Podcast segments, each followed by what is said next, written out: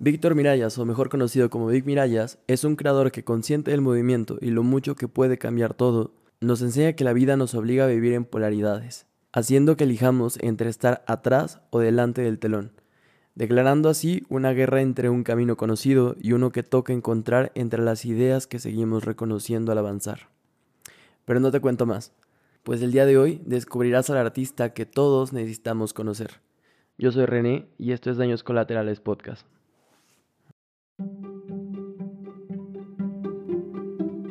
El proceso de creación depende de muchas cosas y las ideas llegan de muchas formas. En este espacio sabremos más de cómo, por qué y de dónde surgen todas esas ideas. Y aquí es donde entramos nosotros, ya que en Daños Colaterales tratamos de encontrar a más personas que nos enseñen algo nuevo sin hacernos sentir como idiotas por no saberlo. Pero ya es mucha charla, es momento de hablar y responderle a la historia. Comenzamos. Vale, ok, bienvenidos a un nuevo episodio de Daños Colaterales. Tenía un rato sin hacer una entrevista, así que el día de hoy les vengo a presentar a una persona a la cual conocí por accidente, pero al descubrir su trabajo me di cuenta de que era algo que, que tenía que conocer más personas. Les quiero presentar a Víctor Mirallas, mejor conocido como Vic Mirallas, así que pequeña presentación de tu parte. Muchas gracias. Gracias por invitarme. Es un placer estar aquí. Ok, bueno, me voy como con preguntas concretas y algunas no, pero ¿cómo te presentas con una persona que no te conoce? ¿A nivel musical o a nivel personal? Como sea, cualquiera de las dos. Bueno, básicamente mi persona es de músico, o sea, ya todo va como entrelazado. Pero bueno, yo soy, yo empecé muy temprano eh, con la música y entonces pues han ido pasando cosas en mi vida que, que, me han llevado a diferentes escenarios como acompañante y ahora pues eh, he decidido pues darle toda la energía a mi proyecto y, y, meterle a tope con mi proyecto. Y aquí estamos dedicándonos a la música, que es algo que ya es, es difícil de hacer y estoy muy orgulloso de estar aquí hablando con, con ustedes. Ok, bueno, de lo que tengo entendido es que vienes de padres o de familia de artistas. Tu mamá por lo que tengo entendido, es pianista y tu papá clarinetista. Tu hermana no recuerdo qué tocaba, pero... Pianista también. Tú te inclinaste más o menos como por esa línea. Sí, claro, o sea, mis padres um, eran profesionales hasta que nacimos nosotros y ellos pues um, eligieron pues seguir carreras más seguras porque a, lo mejor en el momento pues no estaba tan bien visto el ser músico y pero siempre hemos tenido la música muy en casa eh, muchos juegos musicales, siempre todo a voces, o sea, se ha respirado mucho la, la, música en mi casa. Ok, de aquí vamos a dar un brinco pues ya bastante grande, creo que te fuiste al Conservatorio de España, bueno, de Barcelona, no estoy de Barcelona, sí. Y te quisiste especializar en clarinetista clásico. Clásico, exacto, o sea, yo venía de clarinete clásico. De ahí, ¿cómo te fuiste a Berkeley, a Boston? Pues el hecho es que yo pues yo, cuando era adolescente me tomaba muy en serio, o sea, tenía una banda de rock y tocaba la guitarra y cantaba, pero era un poco en plan, pues como hobby, pero mi, mi principal dedicación estaba en el clarinete clásico. Y es un, es un mundo en el que pues solo hay concursos, um, orquestas, luchas por, por, según qué, o sea, por, para mí tenía un componente muy poco creativo, um, aunque le dedicaba muchas horas y, y se me daba bastante bien pero cuando llegué al conservatorio, bueno, al, al, superior de Barcelona, vi que no era lo mío y no me vi estudiando cuatro años allí. Entonces, pues estuve solo una semana. Y a raíz de esto, pues intenté hacer las pruebas de Berkeley, me dieron la beca y, y allí estuve tres años. Tampoco terminé, pero, pero sí. Entonces, la presentación en Berkeley fue como productor y cantante y no tanto dirigido a, a la música como a un instrumento. Bueno, como productor, pero también empecé con el saxo, eh, cantando, o sea, al, al, final también la voz es un instrumento y, y, pues me dediqué bastante al jazz. Estudié mucho jazz, eh, me junté con mucha gente de allí. Eh, bueno, para, para mí fueron unas experiencias súper super bonitas y, y, y, que aprendí muchísimo también. O sea, muchas horas de estudio, mucho, mucho de todo. Entonces, Justo acabas de mencionar que no terminaste eh, estudios. ¿Fue porque saliste de gira con alguien? Exacto. Sí, cuando estaba allí, pues em, buscaban un saxofonista de cantara para la gira de Alejandro Sanz. Y, pues yo era un súper fan, o sea, yo crecí con la música de Alejandro Sanz y me gustaba mucho la música, entonces pues em, su música, entonces fue como, ¡buah! Si me pillan con esto va a ser... Y me agarraron y entonces pues desde entonces que estuve como girando hasta la pandemia. Después de esto, ¿cómo se termina dando el, el proyecto de solista? Porque tengo entendido que firmaste por, con Warner y de ahí fue que empezaste, más bien tomaste tu decisión para hacer, para tener lo tuyo. ¿Por qué se dio esto y no seguir con una carrera de músico que pues prácticamente se toma como asegurada porque estás con un artista grande? Exacto. Sí, bueno, yo, yo paralelamente cuando estaba con Alejandro pues intentaba también em, hacer mis canciones y cuando estaba en Barcelona pues hacía algún concierto y tal, pero era algo que quise hacerlo a las dos cosas a la vez, pero vi que no era posible. Y con la pandemia y todo el parón que hubo, em, fue mi oportunidad también para fichar con Warner. Me dieron un soporte económico que yo no tenía antes, entonces pues em, decidí eso, darle toda la, la energía a lo mío. Por lo que estoy investigando, tienes solamente dos productos discográficos, que es Plan B y Crucidramas, si no mal recuerdo. Em, bueno, o sea, Plan B forma parte de Crucidramas. Ah, ok, ok. Y previamente había sacado el volumen 1 y el volumen 2, que eran colaboraciones. Vale, se me fue eso. No, tranquilo.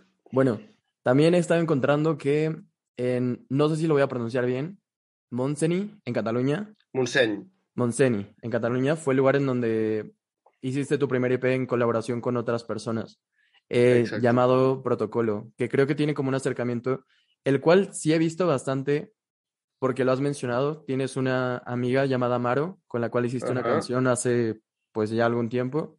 Sí. Y ella, recuerdo que es música o la vi en el Tiny Desk de Jacob Collier.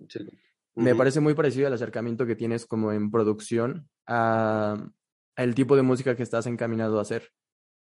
Pues sí, o sea, yo Maro la conocí en Berkeley también y, y fue como, bueno, yo la, la, la, idolatré desde el primer momento y luego la vi con Jacob Collier y me, y me enamoró.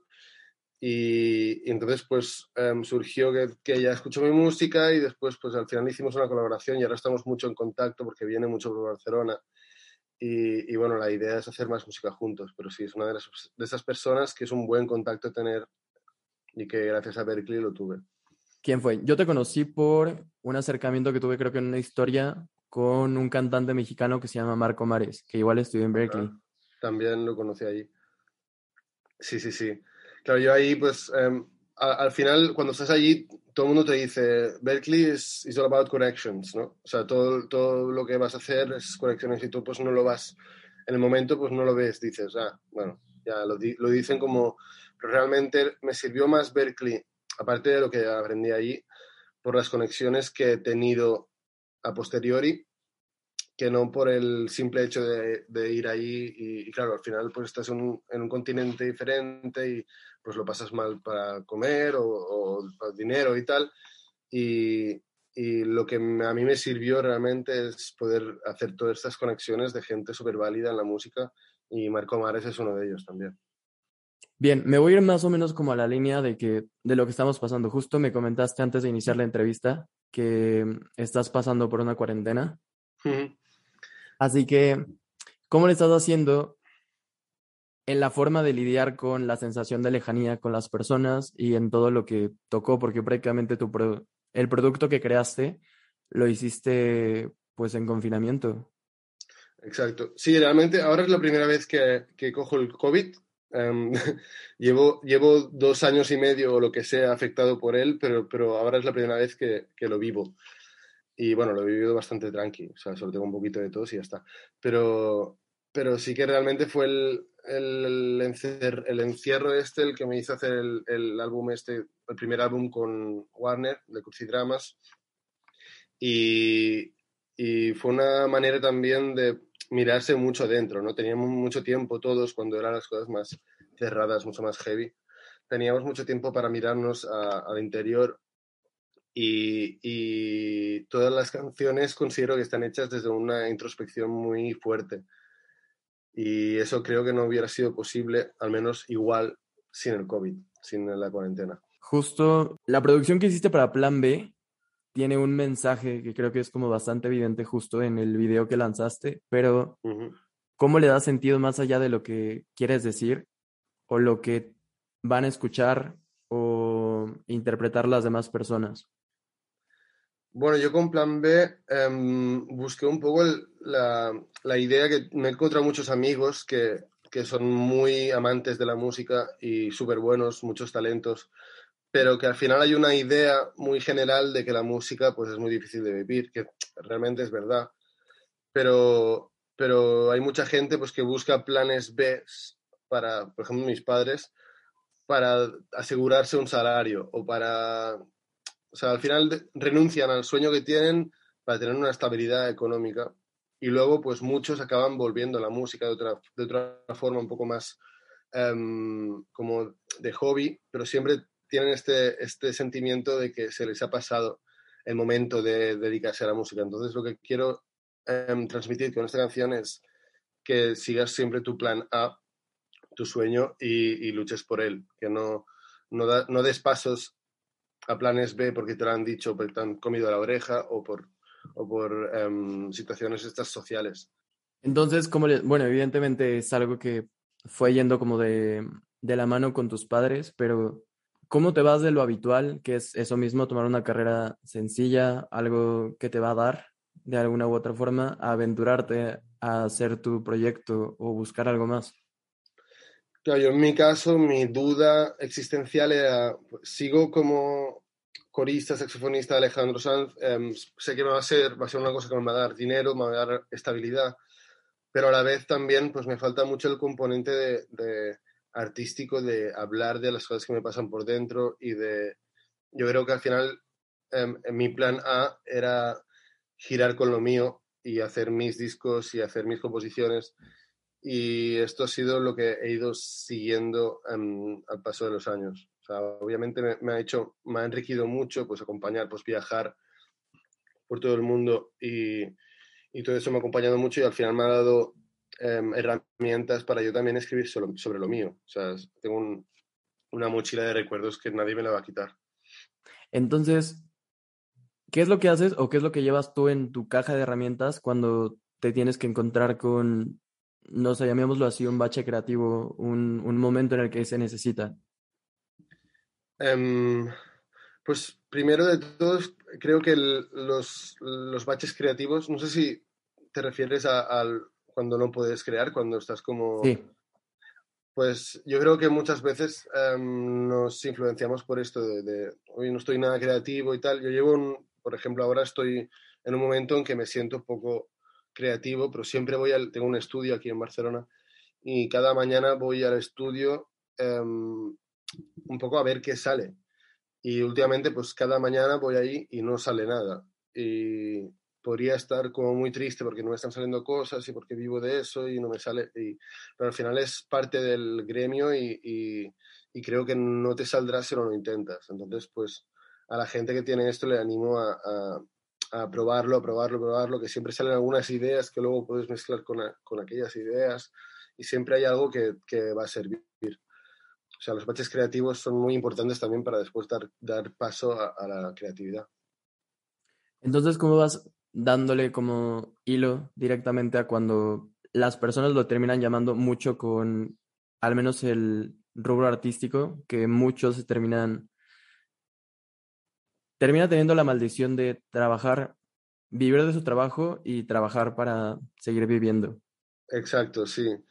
Pues claro, yo lo entiendo también cuando tienes algo, cuando vas muy justo de dinero y tienes, y tienes que crear, pues obviamente si no tienes un cojín de, dinero o tienes ahorrado, pues es muy difícil estar totalmente 100% para tu música. O sea, al final pues tienes que buscarte otros trabajos, otro... No estoy en este momento, por tanto no me preocupo, pero que no descarto que en algún momento tenga que pues dar clases o, o hacer otras cosas que no me gusten tanto para poder pagar alquiler. Justo como lo vas mencionando, tenemos que tomar en cuenta que la disciplina es lo más importante cuando se trata de crear. ¿Qué es lo que sucede con tu cerebro, con tu cuerpo, cuando los sonidos terminan volviendo tu brújula? Pues es, es una satisfacción, o sea, realmente cuando te sale un tema redondo en el que te sientes súper identificado, te gusta mucho la producción, la rueda armónica, em, pues es, a mí me pasa que me, me, los pongo en repeat, no paro de escucharlos, me gusta mucho pues el, el, el momento este en el que estás contento con algo que has creado yo creo que los artistas vivimos mucho más de eso que no de muchas otras cosas. O sea, al final, pues no paramos de hacer redes sociales, no paramos de sesiones de fotos, cosas de esas que a mí no me interesan tanto porque son parte del oficio. Pero para mí es el, el, mayor momento de satisfacción es cuando sacas un tema y, y la gente también lo recibe y entiende el mensaje que tenías tú dentro para hacerlo. Con todo esto que me, que me vas comentando, ¿cómo evitas volverte irrelevante hacia adelante? Hablando de que probablemente lo que mencionamos antes en la caja de herramientas fue cambiando desde el momento en el que entraste al conservatorio, pasaste a Berkeley, em, giraste con Sans y ahora estás llegando al punto en el que estás haciendo tus cosas. Em, pues realmente, o sea, las herramientas van cambiando. O sea, yo me acuerdo que el momento en que hice el disco en el Monseigne, como has dicho, em, yo salía de Berkeley y tenía muchos conocimientos de jazz, mucho, muchas ganas de, demostrar lo que sabía. Y a lo mejor, pues a nivel creativo, le daba mucho más em, complicación a mis, a mis composiciones. Metía todo todas las herramientas en el tintero, digamos. Y con el tiempo vas viendo también que la, la simplicidad es algo muy importante y que el menos es más. Y esto es lo que estoy aplicando, intentando aplicar para que haya un público músico que me, que me, siga escuchando, que es lo que me está pasando, que en mis conciertos pues hay un porcentaje muy alto de músicos, pero me gustaría también que la gente no músico em, pues pudiera también apreciar la música, mi, música y mis mensajes y todo. Entonces esta es la, la batalla que estoy ahora intentando luchar. Muy bien. Bueno, me voy a ir a algo que terminé leyendo en el libro de Still Like an Artist de Austin Klein. Justo de lo que me acabas de mencionar, ¿quién cambia tus perspectivas? Yo mismo las cambio. O sea, realmente sí que hay personas que te influyen en las decisiones. O sea, al final tú enseñas una, una cosa que tiene mucho valor musical para ti y luego le enseñas a alguien que no es músico y se queda como con la cara, mm, como que realmente no le expresa mucho y entonces vas, em, vas moldeando para gustar, pero también es un peligro porque al final estás haciendo las cosas porque la gente le guste o no. Entonces al final tienes que tener un poco de conciencia de, y confianza en, en, que lo que tú estás creando es lo que quieres sacar. Así que a veces falta y a veces estás más flojo, a veces estás más, más confiado. Justo. Yéndonos al lado más como de creación de lo mismo que hemos estado platicando, ¿tienes alguna especie de ritual al momento de crear? Em, la verdad es que va cambiando según el día. O sea, a veces pues me pongo con una libreta a escribir letras, a unir ideas. A veces me pongo a hacer un beat, em, me pongo a hacer armonías con el teclado y, y canturreo melodías y luego le pongo letra. O sea, es muy, depende no, no creo que haya una buena manera y una mala manera. Sí que hay gente que tira siempre el mismo método para todo y entonces pues le quedan canciones mucho más redondas. Y en mi caso creo que también es una parte de las cosas que me gustan de mi disco, que cada tema es un mundo diferente y también es por el proceso creativo que he seguido al crearlo. Sí, he visto que totalmente cada uno se entiende como una pieza y no es como que te puedas escuchar el disco de corrido porque tiene un concepto que se vaya siguiendo. Claro, sí, sí, sí, cada, cada tema tiene su concepto. Yéndonos directamente hacia, de nuevo, me voy regresando como a lo de crear. Ok. ¿Terminas utilizando las reglas del juego o terminas partiendo de un recurso básico para armar o desarmar una canción o algo nuevo?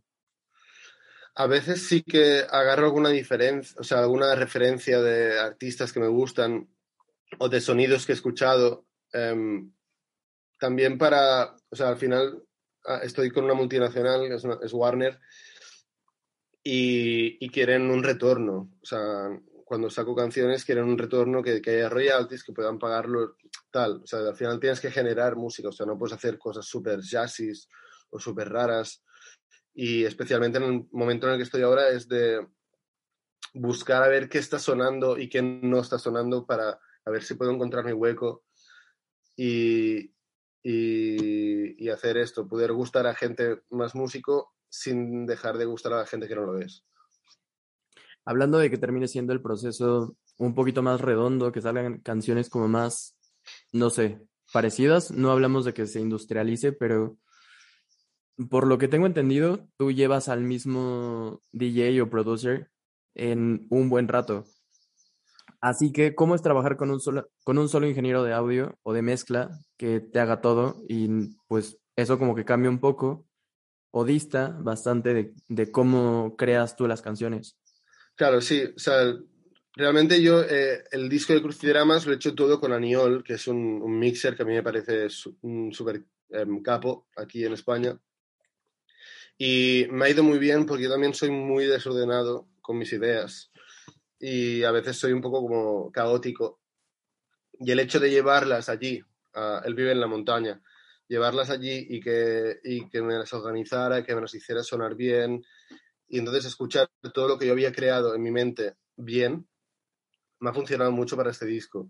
Sí que es verdad que ahora pues eh, me estoy buscando un poco también el, el, cambio sónico y bueno, estoy justo mezclando un primer single y, he buscado otra persona también para ver qué me puede aportar. O sea, soy muy poco de basarme siempre en un productor o en un mixer. O, me gusta también que, cambiar y ver qué, qué les hace mi música a la mente de los otros justo con eso, de las últimas colaboraciones y también creo que, pues creo que es la que tiene más números, hablando directamente de cómo se comercializa, ha sido la, la de Late Mejor con uh -huh. Camilo. Uh -huh. Por lo que sé, justo le acabas de mencionar, el acercamiento fue como muy directo porque él... ¿Cómo se llama la canción? By... Ah, Babia. Babia. Te la sí. mandó por mensaje, te dijo, ¿sabes qué? Me encanta, me gustaría que colaboráramos. Ajá cuando hiciste la, cuando hiciste la canción, ¿cómo terminas siendo como esa distancia? Porque evidentemente la escribes tú, pero no la haces para ti. Lo haces escribiendo para otra persona. ¿Cómo, cómo cambia eso siendo que tú le estás escribiendo? Bueno, pues yo me, me fijé un poco en el, en el, lenguaje de Camilo a la hora de cantar, um, a la hora de componer, y partiendo de que él quería hacer una colaboración conmigo, pues también lo hice mucho pensando en cómo, como él le gustaría y que él se estuviera, que, que él estuviera pues cómodo en la colaboración, así podíamos hacer pues todo lo que hicimos, vídeo y tal. Y realmente ha sido de las canciones que más me han funcionado también porque está Camilo. Pero a nivel, siempre he buscado este equilibrio. O sea, con Camilo a lo mejor hace unas canciones que muy comerciales, muy reggaetoneras, muy, que a mí pues personalmente no me terminan, pero lo considero que es un súper músico. Y, y, y, y esto pues ha sido lo, la, creo que ha quedado muy bien la colaboración esta con Camilo. Bueno, hablando ya desde esta parte en la que empezaste a hacer colaboraciones y pues sí, uh -huh. vas cambiando los géneros y te vas adaptando directamente. Antes de que sucediera esto y en el que tú empezaras a ser producer de otras personas, ¿te topaste uh -huh. con alguna persona que te estuviera dirigiendo de alguna forma o dijeras como, esto para mí es un faro de lo que quiero hacer? Um, en este caso, en, en, aquel momento estaba un poco yo buscando, pues, um, abrirme las puertas eh, a lo que al final surgió con, con, Warner y poder conseguir a alguien que me, que me apoyara a nivel económico también.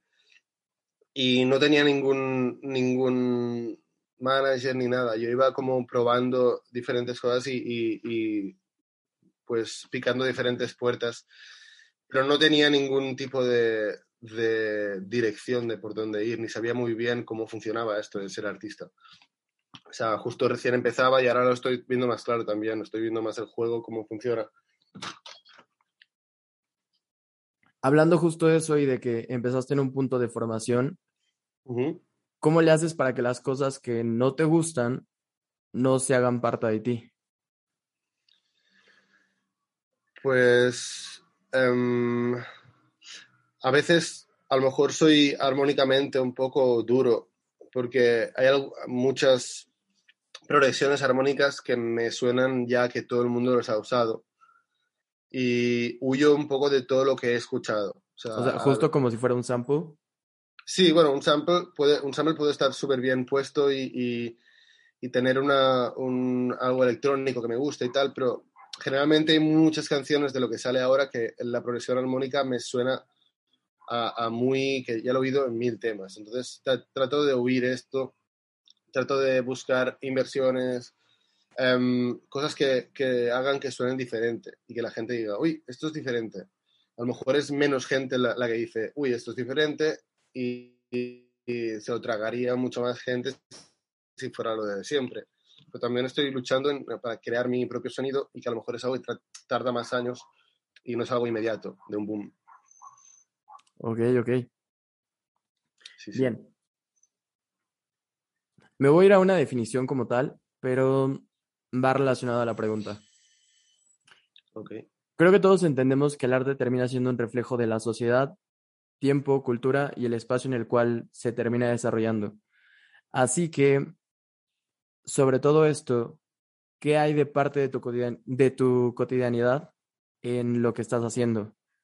Pues yo al final soy una persona muy em, introspectiva y ahora me encuentro que, que siempre he escribido mucho las letras sobre mí, como un diario personal de lo que me está pasando. Y normalmente me, sal- me inspira más el conflicto que no el, el, el estar em, bien. Entonces me encuentro que a veces, por ejemplo, ahora estoy en un momento bastante neutro de mi vida, estoy muy bien, no tengo problemas. em, y me, por eso tengo un poco de bloqueo artístico también, creo. Y estoy empezando a aprender a hablar de cosas em, de terceras. Porque tampoco soy un súper escritor de letras, entonces pues he tenido que buscar, ahora estoy leyendo poemas, estoy intentando em, ver qué otros lenguajes me pueden gustar para escribir. En plan, a lo mejor metáforas de cosas que no se entienda muy bien de qué estoy hablando.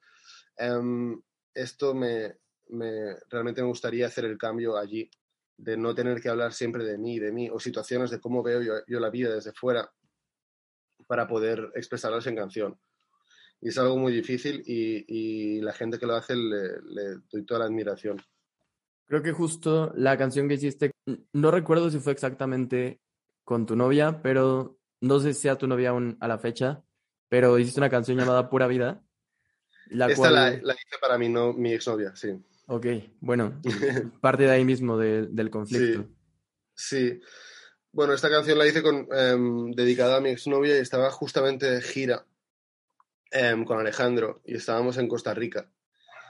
Y pues ella también era parte de la banda Alejandro Sanz y, y nos íbamos de gira juntos. Y fue una canción bastante, bueno, pues eso, me, me, me, me acuerdo que las, la canción esa estaba en un probador de ropa y empecé a escuchar em, una canción de Beatles y melódicamente me, me pareció súper eh, atractivo el invertir los intervalos que estaban haciendo los Beatles para yo hacer una canción y dedicársela a mi novia de entonces. Y es un poco el canto a em, que sepas que sa- sabemos perfectamente que va a haber em, problemones en esta relación y que sepas que yo estaré ahí para, pues para arreglarlos. Al final pues no surgió de la manera que queríamos, pero, pero bueno, básicamente sí es esto. Terminando yéndonos como por lo mismo, ¿cómo defines la música en general? Pues la música yo creo que es un arte muy poderoso. em, tiene la capacidad de, de cambiar estados de ánimo, de curar según qué enfermedades. No sé si curar, pero de... em, o sea, al final curar seguramente no, pero hay muchos niños autistas que reaccionan con según qué músicas. O sea, al final eh, tienen un poder em, eh, sensorial que muchos otros sentidos no tienen y, y creo que es muy importante para, para la sociedad en general, y para la protesta y para cambiar mentes, para cambiar em, estados de ánimo, como he dicho. Es muy difícil esta pregunta. ¿eh? Algo un poquito. sí. Muy bien, yéndonos un poquito más sobre el lado de las colaboraciones o la forma en cual has estado yendo prácticamente con todo. Ya lo mencionamos antes con la colaboración que tuviste con Camilo, pero has tenido otras como con Don Patricio, con Tu Otra Bonita, y también has compuesto con Alba Reche y Juancho Márquez. Así que igual repartiendo un poco más como hacia el lado de la pregunta que respondiste y no, ¿dirías que te terminas adaptando a las cosas que vengan hacia ti? Sí, yo creo que tengo bastante la capacidad de, de ver cómo el artista canta y qué tipo de letras le gusta hacer para yo montarme em, y ayudarle a nivel creativo, sobre todo melódicamente, las top lines y, la armonía. Em, tengo bastante esta capacidad de, de, poder componer y hacer que la gente pues le guste más la idea principal que tenía. Entonces a nivel productor y a nivel songwriter creo que em, mm, puedo ayudar bastante a proyectos ajenos también, aparte de hacer mi música yéndonos más a eso sobre la forma en la que te puedes adaptar a las cosas, ¿cómo le haces con lo que estás haciendo tú para no etiquetarte o quedarte como dentro de una cajita en la que te digan, sabes que tú eres artista urbano, tú eres trap, tú eres pop, tú eres latino, tú eres RB o cualquier otra cosa? Claro, o sea, lo ideal, yo soy muy poco fan de las etiquetas y lo ideal em, pues sería etiquetarlo como música. Sé que no es posible y además también a nivel periodístico pues les encaja mucho más tener una línea de estilística para definirlos y tal, pero a mí me han definido en em, según qué estilos que yo pues realmente flipo bastante. O sea, otro día hice un concierto y ponía urban reggaetón. Y, yo dije, urban reggaetón, yo soy urban reggaetón, no, y no lo sabía. O sea, al final em, me gusta hacer eso, cada canción que sea un mundo diferente y, no preocuparme tanto de la etiqueta, sino de que la gente me, vea como un músico em, que aprecia la música y la belleza en la música. Sobre todo esto, lo que estás comentando, me quiero ir como a ese lado, porque también en una entrevista que te hicieron hace, no recuerdo muy bien qué tiempo, te preguntaron sobre la apropiación cultural, sobre cómo lo estabas viendo, porque creo que han habido bastantes problemas con algunas personas que, no sé, quizá eres latino y te estás yendo un poquito hacia ritmos que son más de Europa o de Occidente y te quedas como, pues no es mío, pero lo estoy tomando. ¿Cómo lo llevas tú? Yo creo que em, depende de cómo lo trates al final. O sea, aquí, por ejemplo, tenemos mucha la, la, influencia flamenca en el sonido español, pero a la vez em, yo seguramente he escuchado mucho flamenco y tengo y me salen algunos, algunos giros flamencos, pero no diría nunca que estoy cantando flamenco. Igual que si veo yo un, un fan carioca de Brasil y me encanta el beat, no entiendo por qué usarlo sería una apropiación em, cultural. Em, sí que hay gente pues que a lo mejor usa símbolos que son un poco más sagrados para videoclips y para cosas que esto pues yo no soy nada de nada nazi con esto pero entiendo que haya gente que sí y que le moleste o sea, básicamente es, si lo tratas con respeto, yo creo que no hay mucho problema, no tendría que haber mucho problema. Estamos, o sea, el, el, mundo es, la, la, pureza yo creo que está en la mezcla de los diferentes elementos que hacen que sea un, un, un elemento puro. O sea, o el, el, humano ha estado mezclándose toda su vida, porque la música no. Entonces, hablando sobre mezclanza, hay una canción que tienes que justo como te lo mencioné, se parece mucho a la forma en la cual termina componiendo Jacob Collier. Eh, hay un pedacito de ruina que no sé cómo lo terminas llamando tú, pero es como el en el que se mete como toda la pista que tienes detrás y queda como un poco enough la voz. Esto, en el, en el, en el live o en el no recuerdo si vi el video, creo que vi el video en el que tienes como luces neón alrededor y va girando la cámara. Ah, vale, sí. Em, ¿Cuál era la pregunta? Era sobre... Creo que no te dice ninguna pregunta. no, como la... exacto. No, no, no, no había pregunta. Me quedé tal cual nada más en eso mismo sobre el acercamiento. Sobre justo eso, como el cómo vas relacionando el tipo de mezcla ¿cómo vas decidiendo qué es lo que quieres mezclar y cómo va sonando bien o no? Aparte de que sea evidentemente intuición, ¿cómo lo llevas tú en el que sea, no sé, estoy combinando jazz con electrónico y quizá le meto algún, alguna progresión hacia flamenco u otra cosa y termina quedando bien al final? Eso, pues yo creo que es menos pensar en el estilo que estoy usando y más seguir mi, la, eh, la, conducción en la que estoy siguiendo. O sea, realmente en, Ruina, pues sí que son, hay muchos acordes y decidimos meterle el harmonizer también allí. Entonces, pues obviamente el harmonizer es un, es un sonido que ha mamado mucho Jacob Collier y, y la gente pues identifica el tipo de acordes bastante chaseros y el harmonizer con Jacob Collier, pero no es algo que él se inventara ni nada. Em, que a mí me flipa, ¿eh? Pero, pero sí que hay mucha gente que me ha dicho, hostia, este tema es Jacob Collier en español. Y puede ser que, no sé, sí. Me gusta y estoy orgulloso que me comparen con él. Probablemente, creo que justo eso, como lo has mencionado, es una forma de las una forma en la que las personas terminen etiquetando algo para que se les haga más sencillo identificarlo. Exacto. Sí, sí, sí. Yendo más por esa línea, ¿cómo te defines a este punto? Eh, hablando de que ya estuviste tras bambalinas, tomando en cuenta de que fuiste pues músico de una persona y justo ahora estás dando con tu proyecto. ¿Cómo te defines tú en el lado de productor o cantante? ¿O terminas siendo una mezcla de las dos al final?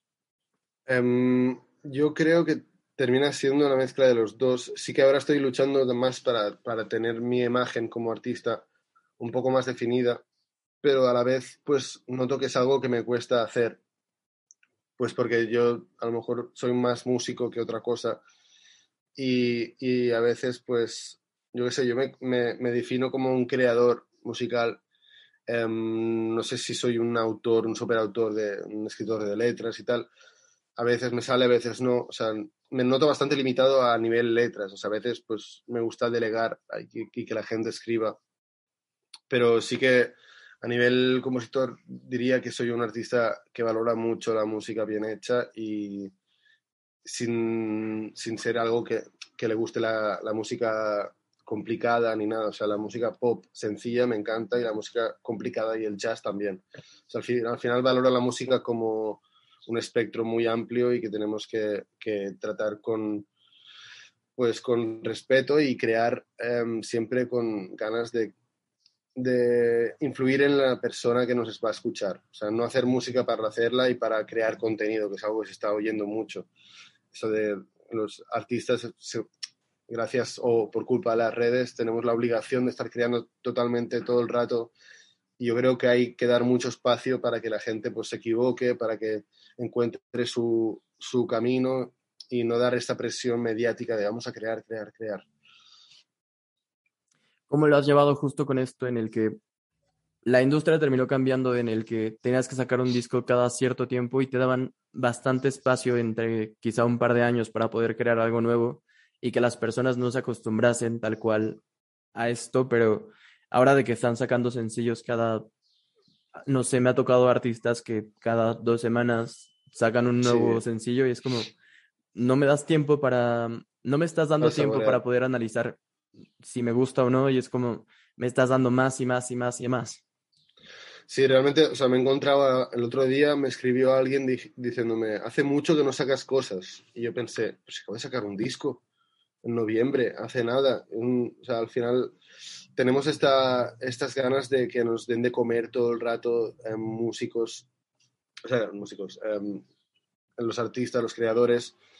Y esto es lo que he dicho, creo que antes estaba mucho mejor este, lo que has dicho de un disco cada dos años y dar el espacio al artista para que pues para que se equivoque, para que tache, para que haga muchas canciones y borre la mitad. Um, falta un poco esto y ahora pues parece que tenemos que crear cosas y no paran de salir cosas que están muy vacías de contenido y de también de concepción artística. O sea, a veces me no sé, en España me gustan muy pocos artistas. Me falta un referente ahí súper fuerte que me guste. Y cuando salen canciones que me llegan es como, ah, por fin, esto me ha llegado. Pero cuesta mucho encontrarlo.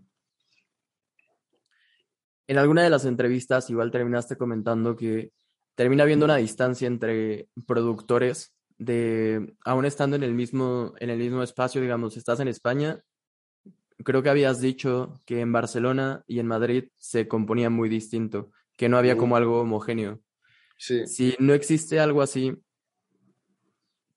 ¿por qué se supondría que no hay cosas nuevas? Si se supone que todos los producers son distintos, hay diferentes ideas, ¿por qué se quedan como estáticos? ¿Por qué crees que es así?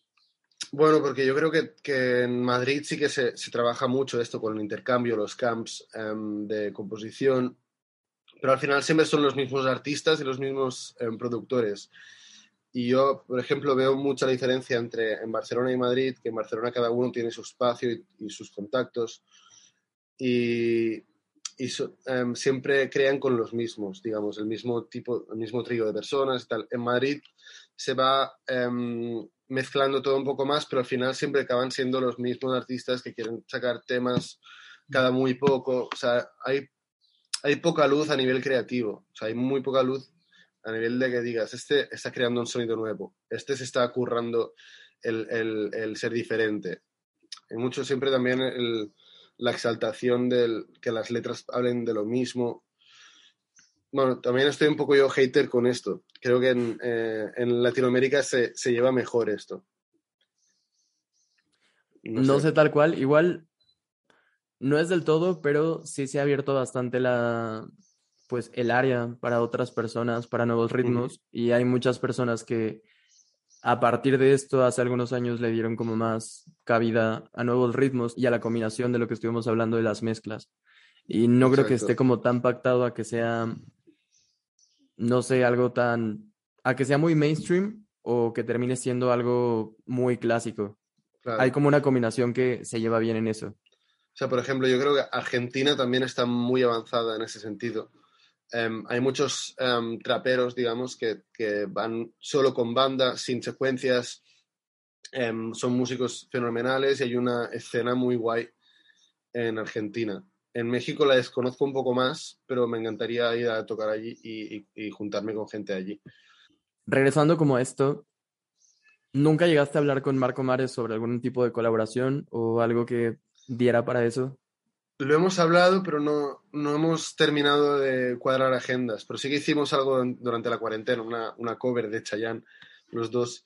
Um, y sí, a mí me encantaría, o sea, yo tengo pendiente, muy pendiente ir a México y juntarme con, pues, con Marco Mares, con Nicole, que creo que también está viviendo ahí otra vez, um, y bueno, con mucha gente allí a la que admiro. Bueno, me voy como con el pedacito de que, pues ya hablamos bastante de cosas musicales, que quedamos que no iba a ser tanto entrevista, pero digo, al final se, se toma como parte de tu vida, de lo que estás haciendo. Claro. Así que nos vamos con las preguntas rápidas, ¿te parece bien? Ok. Ok. Vale. Hablando de cosas que te han contado las personas o que has recabado a lo largo del tiempo, ¿cuál ha sido uno de los peores y mejores consejos que has recibido? Um, mejores consejos es um, agarra tu primera idea y, y llévala a cabo hasta el final. O sea, ten fe en la primera idea. Y peores consejos um, es vamos a hacer un hit. Ok. Justo con esa pregunta, ¿qué consejo tú dabas antes que ahora ya no darías? Pues a lo mejor, a ver, antes te hubiera dicho de, cantar en el idioma que quisieras, porque al final es música y la, se va a entender.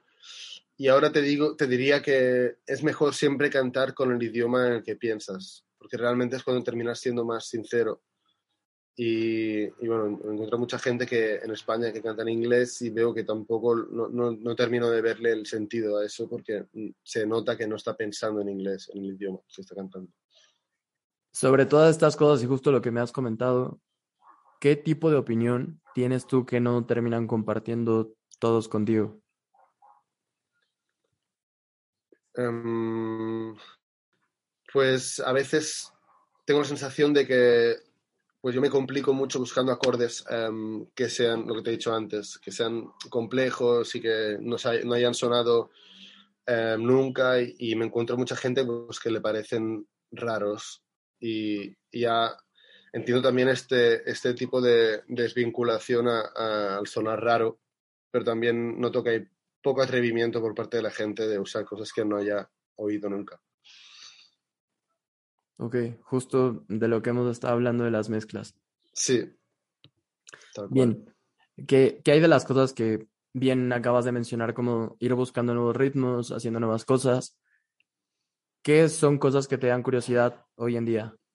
Pues me dan curiosidad el, el hecho de viajar con mi música a otras partes, em, ver cómo funciona, cómo responden diferentes según qué audiencias, según qué países. Esto creo que me, me llena mucho el, el, hecho de, pues, ni que sea delante de 20 personas o delante de 300, el, el ver cómo a la gente le, le afecta mi música o según qué partes de la música, soy muy de mirar caras y ver cómo afecta. Sí. Es muy, es muy bueno. No, Sí. Creo que jamás lo había escuchado. Probablemente es algo No. que piensan muchos, pero no me había tocado escucharlo. ¿No? Pues No. mira, ahí, lo, ahí lo llevas. ok. Hablando de las cosas que terminas consumiendo. ¿qué libro, película, serie, obra de arte o lo que sea ha marcado algo en ti a lo largo de tu vida? Pues este libro de The Art of Not Giving a Fuck. A ver. No recuerdo el, el autor, pero sí, sí lo conozco. Sí, te lo estoy- un- es una portada. The subtle, the- sí, The Subtle Art of Not Giving a Fuck. Ajá. El rojo autor naranja. es Mark Manson, sí. Sí. Este libro me cambió mucho la, la forma en, en la que pues yo pensaba que iban a pensar de mí, em, siempre buscando la parte mala de lo que pensarían. Un poco el, el- te, va, te va dando la idea este de que como más creces, em, o sea, cuando somos pequeños, pues las cosas no nos importan, ¿no? O sea, da igual lo que piense el otro niño de nosotros. Yo, yo quiero esta piruleta y voy a gritar hasta el final para conseguirla. Y a medida que vamos que vamos creciendo, pues hay muchas más cosas que nos importan la reacción de la gente y, y creo que tenemos que volver un poco a, cuando éramos pequeños, el hecho este de- de que somos personas ajenas a las otras personas y que lo que piense el otro de nosotros al final no es tan válido como nos parece que es. Justo creo que hay bastantes postulados filosóficos que hablan Seguro. de eso, pero bien, no nos vamos a meter como en esa línea. No, tampoco soy un súper erudito. Bien, igual con esto mismo, ¿qué es lo que estás consumiendo en este momento? ¿Qué es lo que sigues? Ah, ¿qué es lo que te termina gustando justo ahora? Pues ahora estoy bastante con Lizzie, Lizzie McAlpine. Eh, no sé si la controlas. Creo es que no. una, una cantante que también tiene un tema con Jacob Collier. Es una cantante americana súper buena. Me gusta mucho su voz, su forma de componer canciones. Em, después me gusta mucho lo, lo nuevo que está haciendo eh, Zetangana. Es, es- creo que es un producto muy que da muy buen ejemplo a, la gente que no es músico, porque pues cuenta con músicos de verdad también para, para hacer su show mucho más creíble y delega mucho a la gente. Em, y creo que, que es, es un gran ejemplo de la gente, de los que están arriba, del poder contar con los músicos que han estudiado para hacer su producto un poco más válido y, y pues, una, una apreciación artística mucho mejor. Me voy a ir un poquito más a redes sociales. Ok. ¿Qué tipo de personas o qué tipo de contenido es lo que sigues? Pues hay mucho de deporte extremo, hay mucho de, obvi- obviamente, o sea, productores, gente que mezcla, em, tips de plugins y cosas un poco más frikis. Em, pero también hay, hay tonterías, no sé, o sea, con, con mi chica de ahora, o sea, con mi chica nos vamos pasando mil contenido de cosas que, de bebés cayendo y cosas, o sea, no, no creo que sea muy focalizado en, en un, en un tema en concreto. No, que es importante totalmente llevar como un balance entre las cosas de ocio a lo que quieres llevar como para aumentar en tu trabajo. Sí, ahora realmente estoy en este proceso de búsqueda artística, de componer y tal, y estoy dándole muy poco, muy poca importancia a las redes sociales y también me gusta tener material que sacar para empezar a darle más importancia. Pero sí, Sí, que creo, Sí, que es bastante importante también desvincularse, porque si no vas viendo todo lo que está saliendo y te estresa al no estar sacando. Sí, creo que hay un punto en el que tienes que hacer como un flush de las ideas para que no se te vayan acumulando las cosas. Lo he visto como tal en, no sé, si quieres crear algo, tienes que parar de consumir. Y si quieres, si quieres empezar a, no sé, acumular más ideas para poder crear algo nuevo, tienes que empezar a consumir de nuevo. No, no las puedes combinar porque se terminan topando. Es bastante cierto esto. Bien, me voy del lado en el que, pues no sé, hemos hablado muy poco de tu familia, pero creo que a veces esta pregunta tiene que ver bastante con eso. ¿Cómo recargas pilas? Pues me gusta bastante ir al campo. Tengo, o sea, tengo dos casas en el campo, una, de mi novia y la otra mía. Y, y, me gusta mucho esto porque no hay cobertura allí. Em, recargo básicamente sin estar tanto mirando el móvil y disfrutar de no hacer nada, em, disfrutar del aburrimiento, cosas de estas que no estamos muy acostumbrados aquí en la ciudad. Bueno, en Barcelona, por ejemplo, hay todo, el, todo el rato pasan cosas, em, quedas con amigos, tomas, el día siguiente estás mal, o sea, un poco esto que desconectar de esto es bastante importante y esta es mi forma de cargar pilas, creo. Ok, entonces vamos a hacer como un resumen o recapitulación de todo esto. De todo lo que llevas vivido hasta este momento, ¿cuáles son tres aprendizajes o más que mm, quisieras tener siempre presentes? Em, el seguir, o sea, es algo que también me, me recuerdo yo constantemente. El, la comparación es bastante, bueno, es muy mala. Siempre que lo mires desde, un forma, desde un punto de vista em, tóxico, es muy mala.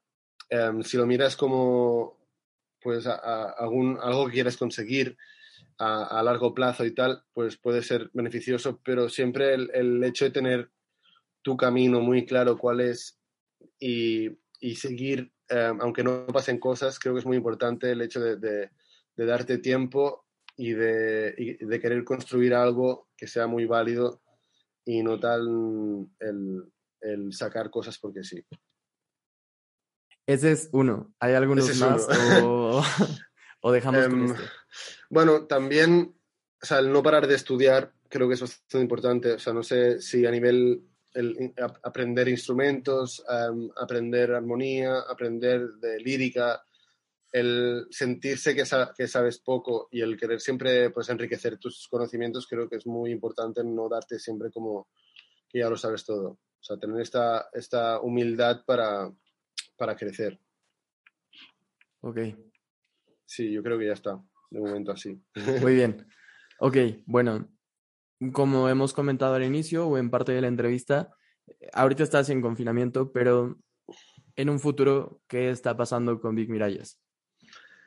Pues mira, hoy sale el directo, hoy a las 12 horas españolas sale el directo que hicimos en Apolo, aquí en Barcelona, que fue un conceptazo y, nada, van a salir todos los vídeos del tema por tema en YouTube y en Spotify, que es algo que me hace mucha ilusión, porque creo que mi música, aparte de Spotify, de lo que se ha escuchado de grabaciones, es muy importante el, tener claro cómo funciona en directo, porque cuento de unos músicos excepcionales y, y, es una cosa que le doy mucho peso a mí. O sea, yo cuando estoy componiendo, pues estoy imaginando cómo va a sonar en directo, más que cómo va a sonar en Spotify. Y me da, me da mucho respeto y muchas ganas a la vez el, poder sacar este disco en directo. Aparte de eso, también estoy creando em, pues canciones, buscándoles, buscándoles un, un punto común en cada canción. Me estoy rompiendo mucho a nivel, estoy borrando muchas canciones que he creado. Y también estoy preparando Em, una gira y unos conciertos por Latinoamérica también, que aún no están confirmados, pero, pero pinta que vamos a ir a Argentina y a Perú a tocar. Y es algo que me hace mucha ilusión. Ya me había ilusionado, pero bueno. Ya me faltaría México, que flipas, me encantaría. A ver si, si conoces promotores que se animen.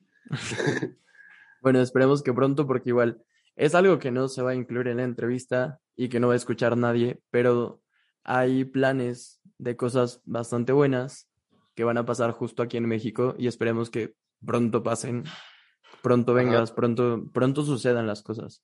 Me encantaría que sucediera. En México, pues hice un concierto de lo mío en la, en el foro, no, ¿cómo se llamaba? En una sala de DF hice un concierto entre medio de dos conciertos de Alejandro Sanz, de lo mío. Y, y vino mucha gente y fue, fue súper guay. Ok, pues Así bueno, que- esperamos eso. ¿En dónde te pueden encontrar las personas si es que quieren empezar a seguir tu trabajo? Pues en Instagram por Big Mirallas Music o en Twitter o en Facebook o en TikTok o en todas las plataformas posibles, ahí estoy. Y en Spotify y YouTube, eh, por supuesto. Ok, pues bueno, creo que es algo...